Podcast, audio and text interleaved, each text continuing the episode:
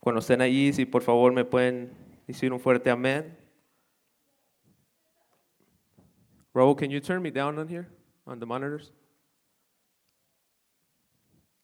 Y así se lee la palabra del Señor en nombre del Padre, del Hijo y del Espíritu Santo. Y se salió pues Jacob de Berseba y se fue a Arán. Y luego a un cierto lugar, ah, y llegó a un cierto lugar y durmió allí, porque ya el sol se había puesto y tomó de las piedras de aquel paraje y puso su cabecera y se acostó en aquel lugar. Y soñó, y he aquí una escalera que estaba apoyada de tierra en tierra y su extremo tocaba el cielo. Y aquí ángeles de Dios que subían y, y descendían por ella. Y aquí Jehová estaba en lo alto de ella, el cual dijo, yo soy Jehová, el Dios de Abraham, tu padre, y el Dios de Isaac.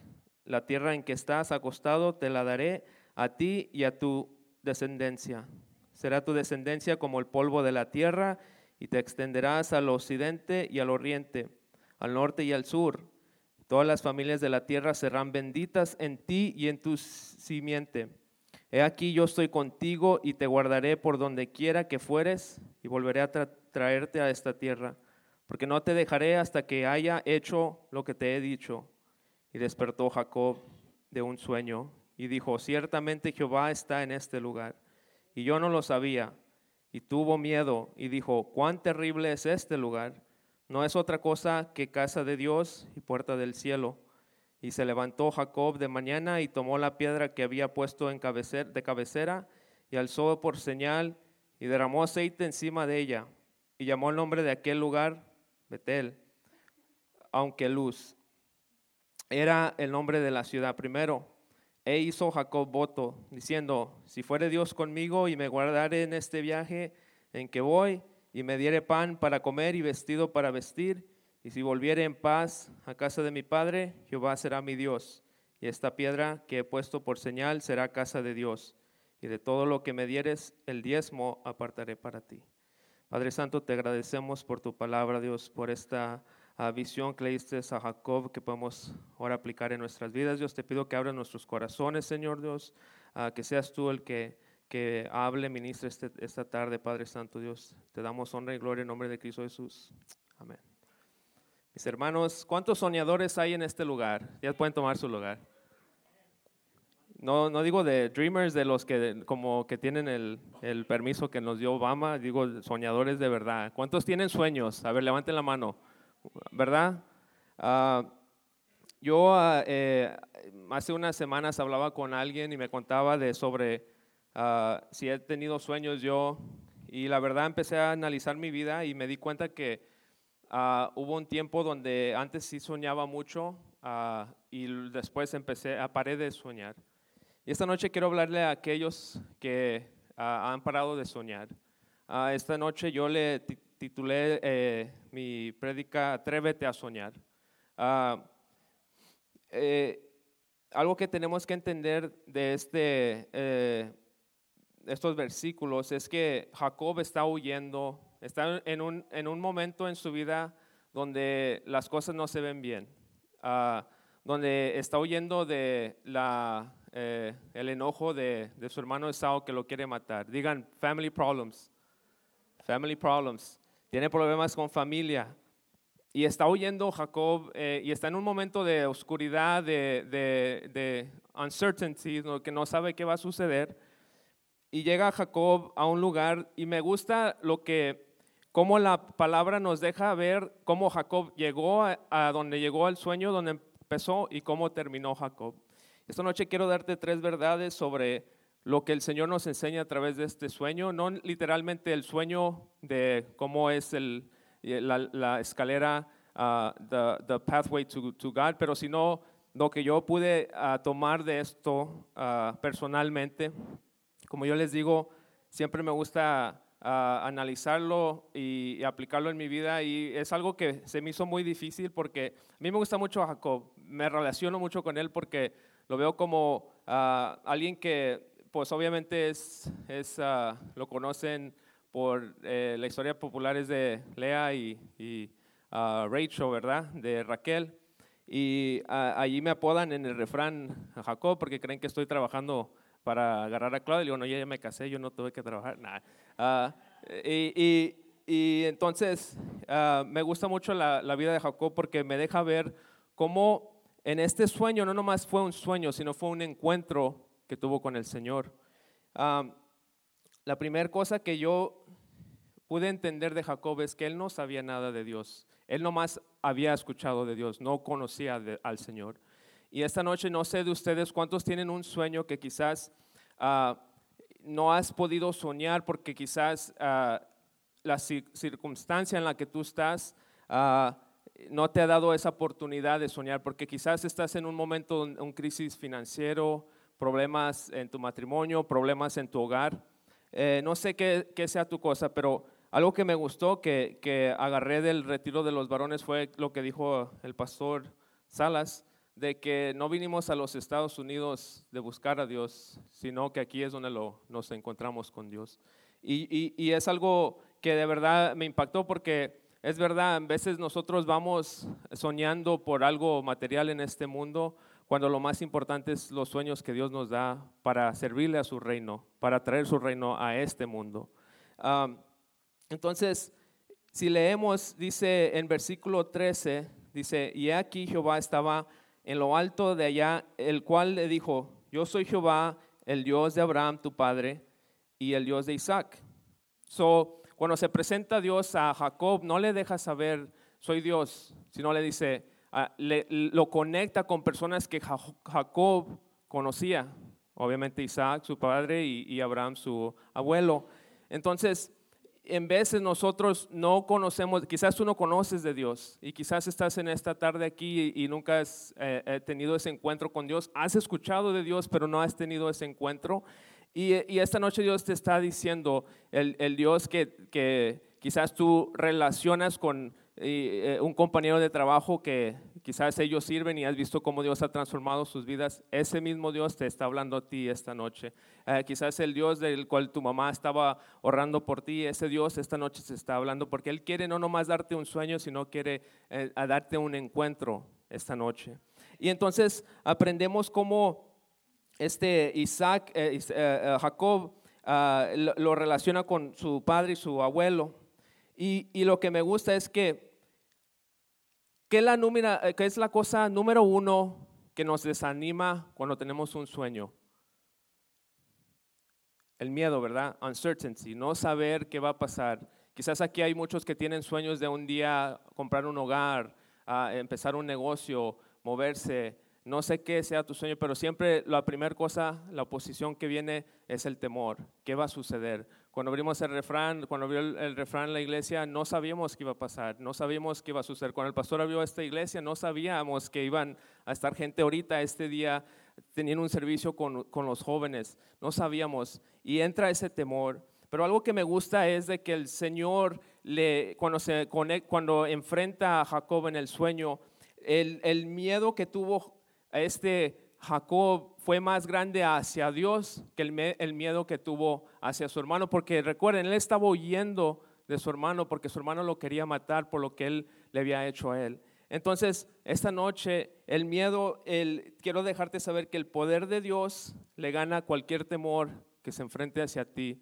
hacia ese sueño que Dios tiene para ti. Y lo, y lo vemos porque dicen en versículo 17, y tuvo miedo y dijo, cuán terrible es este lugar. No es otra cosa que casa de Dios y puerta del cielo. Tuvo miedo, tuvo ese eh, encuentro, no miedo de como, oh Dios me va a matar, sino el respeto, esa ese honra que Dios merece, que, necesitamos entregarle al Señor, esa honra al, Señor. Y, me impacta porque en veces el temor que uno lleva ah, con sus sueños, ah, siempre lo limitamos basado en, las circunstancias que estemos sucediendo.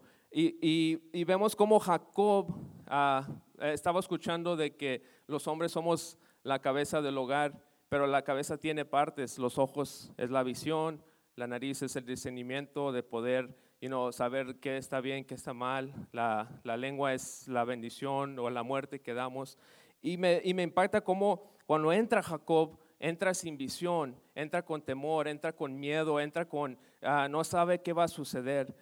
Pero luego cuando sale, esto es lo que me impacta, es que si leemos los últimos versículos, dice, en versículo 20, 22, dice, e hizo Jacob voto diciendo, si fuere Dios conmigo y me guardare en este viaje en que voy, y me diere pan para comer y vestido para vestir, y volviere en paz a casa de mi padre, Jehová será mi Dios. Y esta piedra que he puesto por señal será casa de Dios, y de todo lo que me dieres, el diezmo apartaré para ti.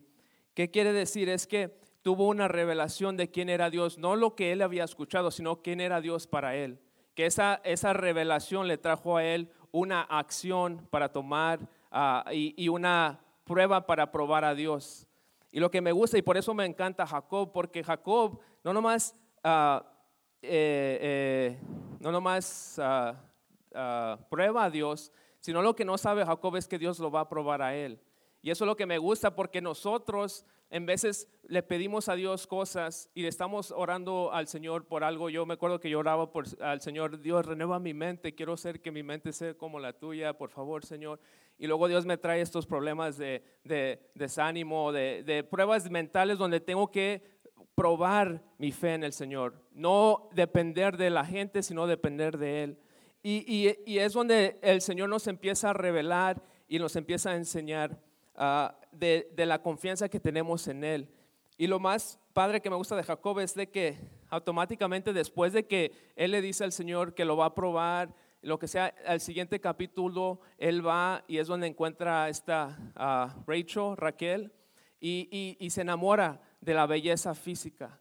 Y es donde, como en veces yo me conecto con Jacob porque ah, en veces oramos al Señor por un sueño, por algo, y la primera cosa que sale Ah, eh, que se ve bonito. ¿Cuántos saben que el oro no, el, no todo lo que brilla es oro, verdad? Es un dicho que pusieron en el refrán, todo lo que brilla es oro.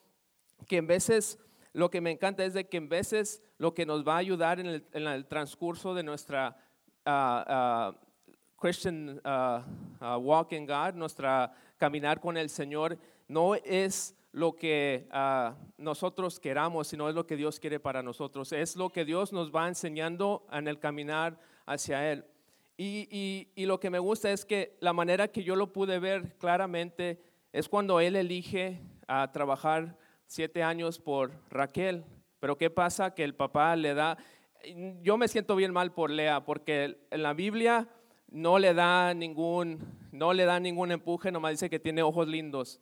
Y usualmente cuando dice, no, pues mi hija tiene ojos, es, es como decir, ah, pues está bonita y no, no, no le da mucho halago a, a, la hija, pero la otra hija dice el versículo que está hermosa, uh, que, eh, you know, la halaga mucho el, el, la Biblia.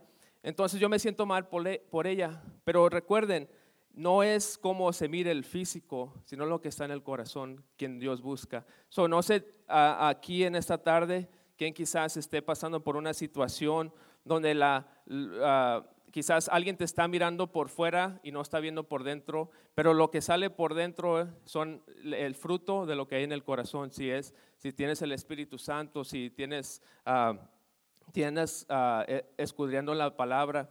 Y, y, es donde me quedo, me quedo impresionado por lo que sucede, porque aquí es una historia de cómo Jacob yo pude relacionarme con Jacob. Él va, trabaja siete años por Raquel, le dan a esta, a, Lea, se la, cambian, y luego eh, para acabarla trabaja 14 años. Usualmente la palabra como se da es, pues trabaja por lo que quieres, ¿no? Si, si, si tanto amas a alguien, vas a trabajar, no importa cuántos años. Y es verdad, pero lo que aprendí es de que en veces no sabemos lo que queremos. Dios sabe lo que necesitamos. Y, es como fui que aprendí eso, es porque cuando él agarra a esta Raquel, trabaja 14 años, Raquel no puede tener hijos. Lea así. ¿Qué quiere decir? Que desde el comienzo no hay fruto en ella, no hay fruto de lo que estamos hablando. Y lo que sale de ella es siempre el enojo contra él, porque lo culpa a él por no poder tener hijos. Le culpan siempre a Jacob. Y no sé si hay alguien en tu alrededor que siempre está culpando y siempre te está tirando o, echándote a ti en cara, pero la palabra dice que Lea ella nomás fue obediente. Imagínate, pobrecita, tanto fue el, eh, que la, básicamente el papá tuvo que hacer ese truco para que pudiera casarse, porque de así no pensaba que ella nunca se iba a casar. Y, y, me siento mal, pero me siento bien porque de ella viene la tribu de Judá. Dios usa a ella para traer la tribu donde viene nuestro Señor Jesucristo. ¿Qué es lo que te quiero decir? Que en veces nosotros miramos a la gente you know, que está acá, pero Dios usa a los que menos espera para usar. Y, y, y, es donde yo me relaciono porque Jacob, él fue por lo bonito, por lo atractivo. Él no fue, eh, eh, si fuera por él, él hubiera dejado a, a, esta, a Lea, pero no, eh, el padre hizo ese cambio. Entonces, si vamos adelante, Lea le roba a su papá. Esta Raquel le roba a su papá sus dioses que tiene en su hogar. Eh, lo leemos en, en, creo, capítulo 29 o 30, donde le roba y los esconde.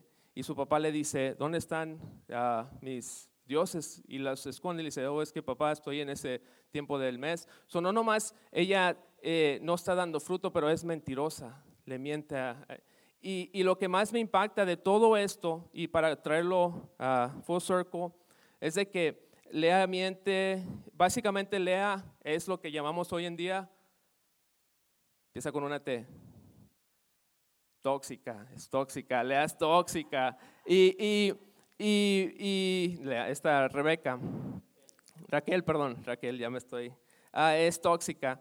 Y entonces, ¿qué es lo que vemos? Es de que Lea al final de los días, después vienen pruebas, se mueven, se regresan.